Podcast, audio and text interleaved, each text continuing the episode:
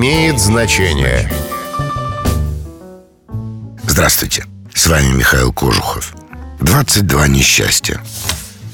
Одним из персонажей пьесы Чехова «Вишневый сад» стал конторщик Семен Пантелеевич Епиходов.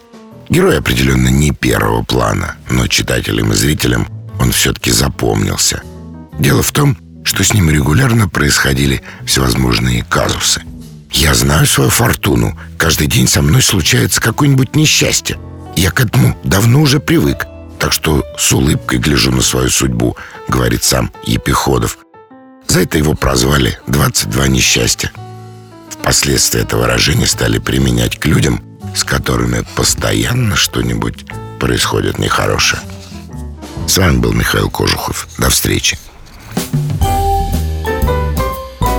Имеет значение.